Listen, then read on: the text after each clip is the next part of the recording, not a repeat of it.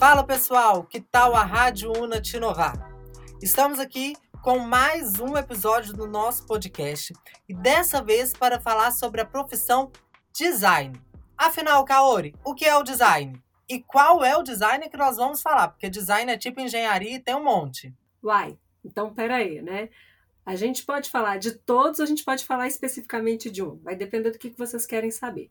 Primeira coisa que eu gosto de falar é o seguinte: se você estudou design, você pode fazer qualquer design. Seja, você estudou especificamente o gráfico, você estudou especificamente produto, game, é, moda. Moda, na minha época, estava incorporada em design. A gente nem tinha é, moda como como uma, uma profissão ainda mais com faculdades. Logo que eu comecei, aí começaram a surgir as faculdades de moda.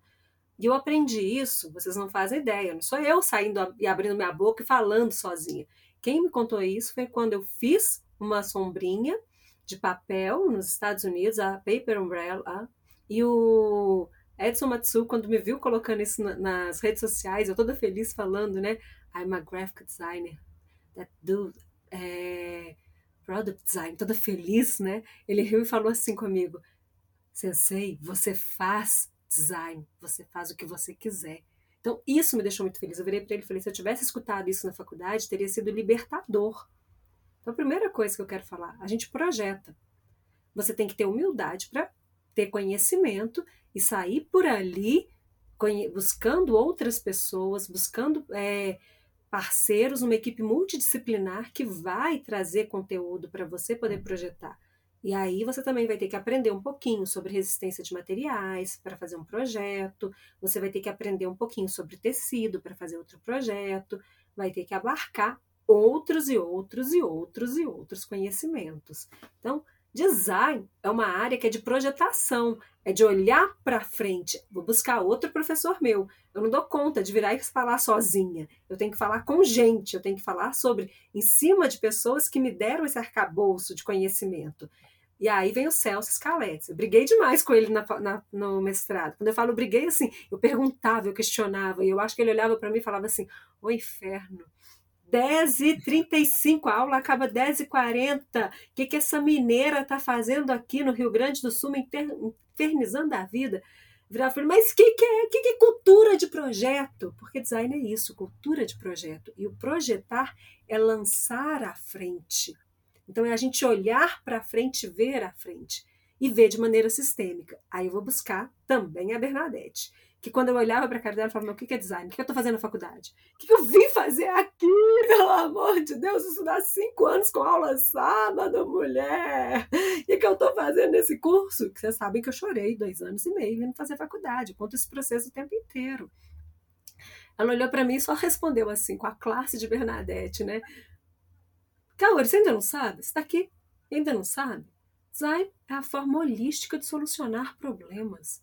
Eu tive que ir pro dicionário procurar o que era holístico, né, gente? É, é, é bem assim mesmo. Quando a gente fala, né, eu vou falar por mim. Eu sou formada em design para os nossos ouvintes que não sabem. E quando a gente conta, vai falar com alguém que tem a formação em design, a primeira pergunta que eles fa fazem para a gente: tá, beleza, mas o que é design? Aí você explica, explica, explica, ele vira e fala assim: ah, é fazer um folding. Entendi, um panfleto. E aí, aí a gente explica tudo de novo, explica, explica. Ah, você faz post pro Instagram também. Você vai desenhar a marca. É desse jeito. E aí você olha e fala assim, mais, mais também, mais. Aí você olha para a pessoa e fala assim, agora, sabe por que, que você vai querer a marca do outro? Não, porque alguém não fez design para a sua marca, então me contrata. Aí ele assusta. Uhum. Aí quando você joga a parte que é esse sistêmico, esse holístico, que é profundo, que vai para além, que é estratégico, a pessoa começa a entender que precisa de você. Aí você fala assim: você sabe que é design quando você não vê o design. Ele, ah, quando está mal feito o desenho? Não. É quando você resolve não comprar aquilo. É porque não teve design. Você não sentiu confiança, você não sentiu segurança, Tá tudo errado. Então, não teve design. Aí ele começa a ficar encafifado e vai conversando com uma cabeça um pouco mais aberta para essa história de design é desenho. O desenho é a menor parte do design. Sim. Então, é essa questão desse ver para frente, desse ver amplo, desse olhar, dar passos para trás e falar assim: eu enxergo um todo.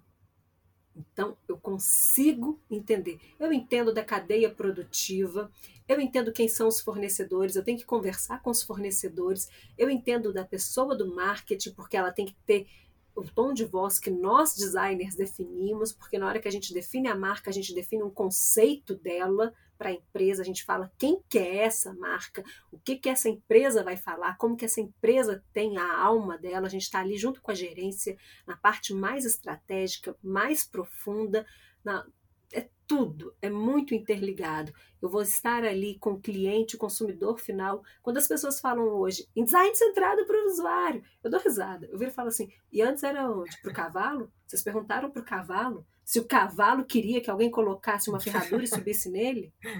É, verdade. Sempre foi pensado no humano. Nunca foi pensado para outras questões que não fossem humanos de verdade. Agora que está começando a pensar no bem-estar animal e falando cruelty free. É, é, pet, como é que é? Esqueci dos, dos animaizinhos, né? É, cruelty free mesmo, né? Então, assim, veganos, produtos que são realmente importantes a gente ter essa consideração, é que está realmente pensando neles. Espera aí, será que aquele bichinho quer ser comido? O coelho Ralph, que vocês devem ter visto nas mídias sociais também, os, os o, o, o, vídeo dele viralizando. Agora que está se pensando no meio ambiente de uma maneira mais profunda, mais holística. Sim. Galera, dessa forma nós iniciamos o nosso bate-papo e como vocês viram aqui, hoje eu vou receber a Kaori, professora de design do Centro Universitário UNA. E Kaori, você já explicou aqui para a gente, já falou um pouquinho sobre o que é o design e o que é ser designer. E conta aqui para a gente, você já falou que um professor falou que você é design, né? Isso já tinha um tempo já, já você já estava dentro aí da área há um tempo. Mas conta, como que você chegou na faculdade? Porque se a gente for conversar com muito pai, mãe, nenhum, é muito difícil você ver um pai e uma mãe falar que o filho que quer que o filho seja designer. Todo mundo quer ter um filho engenheiro, um filho médico, um filho advogado, policial, enfermeiro, mas design não é muita gente assim. Como que você chegou ali? Ai, tadinha da minha mãe. Ai, gente, que dó da minha mãe que me deu agora. A minha mãe ia ter uma filha médica e uma filha advogada. Então, agora sim, a Luísa, minha psicóloga, o doutor Otávio, meu psiquiatra, eles todos vão trabalhar muito nas próximas sessões, porque eu vou fazer transferência de culpa. A culpa é da minha irmã. Pô, sacanagem. Gente, é, vou transferir. A culpa é da minha irmã. Ô, mãe, a culpa é da Kemi. Minha irmã é uma das pessoas mais incríveis que eu conheço na vida. Então, eu realmente segui muita coisa que a minha irmã fazia, eu queria fazer, porque minha, minha irmã é inspiradora. Minha irmã é uma pessoa inspiradora. Agora, sem, sem a brincadeira da transferência de culpa, é porque minha irmã é maravilhosa, ela é uma pessoa assim muito bacana. E ela tem uma amiga, a melhor amiga da minha irmã, uma das melhores amigas, é a Denise Heller. E a D virou para a Kemi e falou assim: minha irmã chama a Kemi, tá, gente? Eu chamo de Kemi. Então, minha irmã virou para a Kemi e falou assim: é, Kemi, tem um curso na FUMA, é antiga, o nome antigo da Weng, da Escola de Design da Weng, que é muito massa e vão fazer só 40 reais. Ele era, era a faculdade era particular, etc e tal. Vão fazer e tal, tarará, pururu. Aí quem entrou? Largou a medicina, a ideia de fazer medicina, saiu da cabeça dela e Kemi, uh -huh, e Kemi foi fazer design. Gente, eu achava o máximo Kemi chegando lá em casa com os projetos. Kemi só chegava com os projetos legais. Eu não vi Kemi fazendo física. Eu não vi Kemi estudando matemática. Eu não vi Kemi estudando é, geometria descritiva. Não, não vi nada disso. Eu não vi nada do lado ruim do design, vamos chamar assim, sabe? Economia, macro e microeconomia eu adorava, sociologia eu adorava, antropologia eu adorava, antropologia cultural, as outras coisas eu adorava, mas tudo bem. Então, assim, a parte das atas eu não vi, não. Eu só vi a Kim fazendo aquilo e falei, mãe, eu vou fazer isso também. Coloquei segunda opção até da, da UFMG, não tinha design, coloquei Belas Artes. A mãe olhava para aquilo assim, como assim, por exemplo? Meu pai, não, tudo bem, tá de boa, filho, vai, né? Gente, eu, eu terminei um namoro, no dia da prova, assim, da, da Federal e da Milton Campos, que foi, foi na mesma semana. Fui super mal nas, nas duas. Fiz a prova da Weng, tô nem aí, tô nem aí. Passei em sétimo lugar. Imagine se tivesse ido bem, Comecei. né? Sétimo lugar para quem foi mal. Não, eu fui fazer... Tinha acabado de terminar o um namoro. É, mas eu fui, eu fui lá... Não, mas é porque a da Weng eu não fui nervosa. As outras eu fui, era que eu queria passar, eu queria passar em direita. Da Weng eu fui lá assim, ah, vou fazer essa prova aí de qualquer jeito. Aí fiz e passei. E aí eu tô assim, agora eu tenho que entrar pro curso, né? Eu não passei na, no direito, vou fazer. E aí, gente, eu chorava dois anos e meio e falava assim, o que eu tô fazendo nesse lugar? E não passava no direito nunca mais. Assim, eu fui só mais um ano. Aí não passei, falei, ah, já tô dois anos aqui nesse curso, vou terminar. Meu pai termina, termina. Só que eu comecei a fazer estágio. Estágio é a libertação do universitário sofrido. O estágio é determinante para você passar a amar a faculdade. E eu comecei a fazer com web. E foi bem na época da faculdade também que eu falei assim: eu não quero seguir minha irmã, não quero ser a minha irmã. Porque já bastava o povo na minha casa comparar a minha irmã e eu. Na faculdade, eles confundiam a minha irmã e eu. Aí ficou irritante. Eu falei assim: eu queria, eu queria seguir a minha irmã de uma maneira inspiradora e não que as pessoas me confundissem com ela. Eu comecei, então, a fazer tudo muito diferente da minha irmã. Porque eu tenho essa coisa de rebeldia em mim.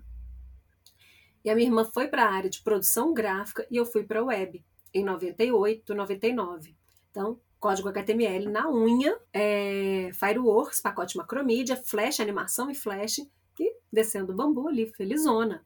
Muito satisfeita com isso, apaixonei. Foi a hora que eu me encontrei no design, estágio atrás de estágio, contratada antes de formar, e minha carreira começou por aí. Foi onde eu falei assim: opa, esse mundo é lindo! E assim, no caso, você falou aí um negócio muito legal que foi a questão do estágio, porque querendo ou não, tem alguns cursos, eu como aluno, você também já foi aluno e hoje né, tá, tá estudando ainda, eu como aluno, eu preciso admitir que tem hora que se a gente ficar aqui só dentro da sala de aula, dentro da sala de aula, vai dando uma desanimada demais. E aí, algo que nós, design, precisamos ser, eu acho que, na verdade, não só design, eu acho que todo mundo que quer se destacar precisa da criatividade.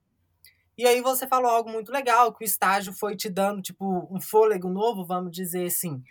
Mas além do estágio, o que que você fazia assim que te motivava, que te inspirava a sua criatividade? Era, era música, era sair com os amigos, o que que era? Ou não tinha algo, era tipo assim, ai, vai nisso aqui e com o tempo ia ficando legal.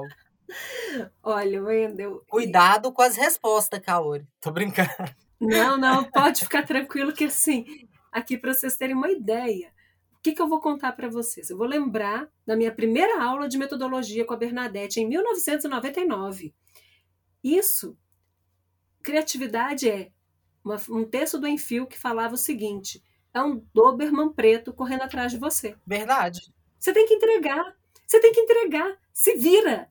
E aí você vai ter que ter coisas para te ajudar a correr mais rápido, porque senão você é atropelado. Doberman vem em crowns vai dar ruim, não vai ficar legal, não vai dar certo. Você precisa criar seus mecanismos para que você possa, então, construir um arcabouço, uma bagagem cultural que vá te ajudar a cada vez mais processar coisas de maneira que a gente chama de inovadora. Porque o criativo, ele vai tentar fazer coisas de formas diferentes. Se você sempre vai buscar da mesma forma, não tem jeito. Então, as suas referências têm que ser amplas. Eu sempre fui muito curiosa, mas eu nunca me achei criativa.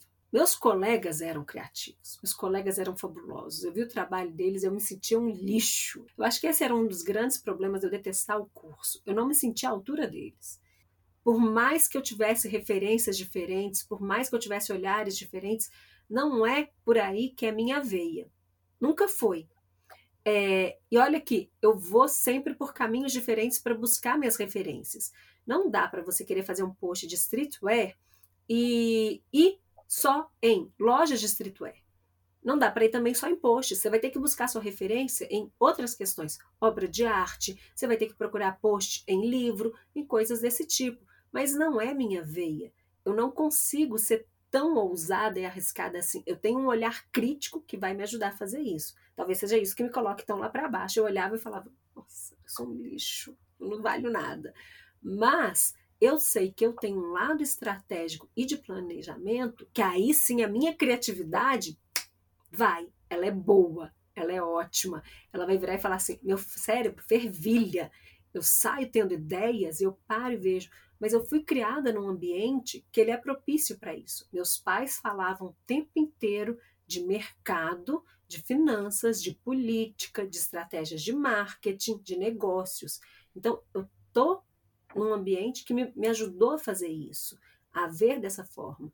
E eu sempre falo para todo mundo: leia de tudo. Leia o que fala bem e o que fala mal. Leia poesia, leia filosofia, leia quadrinhos, leia de tudo. Caiu na sua mão, é bula de remédio? Lê. Não faz mal, não, não mata. Mas leia artigo acadêmico, por favor. Se você vai dar uma opinião sobre alguma coisa, leia artigo acadêmico. Não leia um jornalista. Pô, mas aí você me complica. mas eu vou explicar por quê. A sua opinião em cima de um jornalista é opinião sobre o que, que o Wendel fala. É, verdade. Não é opinião sobre o fato. Verdade. Eu posso dar minha opinião em cima do que, que o Wendel acha. Sim, verdade. Agora, a minha opinião sobre um fato, ela tem que ser em cima de fatos científicos. Mas a gente está indo para outra área, Wendel, desculpe.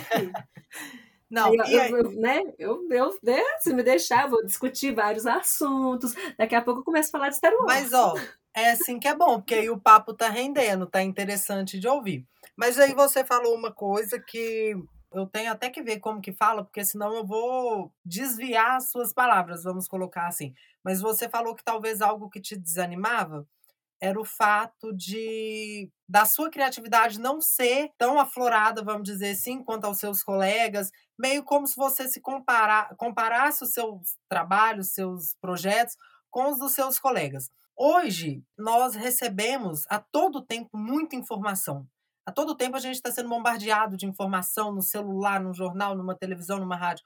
É talvez esse excesso de informação que recebemos, essa cobrança o tempo todo, é, a gente acaba entrando muito. A nossa profissão é uma profissão que está muito dentro da internet, né? Nos dias atuais nós estamos muito dentro. Esse medo do cancelamento, essa coisa. Então, tipo assim, a gente está fazendo um produto para um cliente, a, a, nós planejamos uma estratégia de uma forma, meia hora depois a gente já tem que mudar porque alguém foi cancelado por uma estratégia parecida, vamos dizer assim. Eu estou falando cancelamento, mas não só cancelamento, né? Como que é assim os desafios nessa questão das informações que a gente recebe, é, os desafios mesmo assim para a gente exercer essa profissão ao seu ver? Olha, eu vou falar assim, comparando com na minha época, pensando hoje, vocês têm um desafio muito maior, é, e nós, inclusive, não vou falar vocês não, porque eu, eu continuo no mercado, né? Eu falo que eu, antes eu me chamava de dinossauro, hoje eu já falo que sou jacaré. Dinossauro foi extinto. Então eu continuo no mercado, sou jacaré. é, no mercado nós temos um desafio muito maior, que é exatamente isso que você colocou, como cultura do cancelamento. E o fortalecimento da autoestima é importante. Mas saber ler dados que eu não tinha na minha época vem como uma potencialidade muito maior. Na minha época, pesquisa era muito caro. Fazer pesquisa era muito caro. Você tinha que contratar as empresas de pesquisa. Hoje a gente consegue fazer pesquisas, ter um Big Data ou Big Data muito mais fácil, sabe? Ah, você vai poder pegar redes sociais e fazer pesquisa, você vai poder pegar dados que estão hoje, mesmo que a gente tenha LGPD, os dados estão muito mais tranquilos porque as pessoas jogam, elas falam na internet de maneira muito espontânea. É, a gente paga preços muito baratos para apps que vão compilar esses dados para a gente. Isso facilita muito o nosso trabalho. Agora, quando você tem uma estratégia e você faz e lança e ela não deu certo, faltou também um teste AB. O que, que seria esse teste AB? Porque nem todo mundo que está nos ouvindo vai saber explicar, vai saber o que, que é. Você vai lançar um produto no mercado. É, antigamente a gente falava assim: tem dois mercados que são muito chatos, Curitiba e BH. BH era teste, era mercado teste porque ele era chato. Eu duvido que é porque é chato. Você não vai lançar em São Paulo, que é um mercado gigantesco, e se ele der errado, você faliu no mercado gigantesco.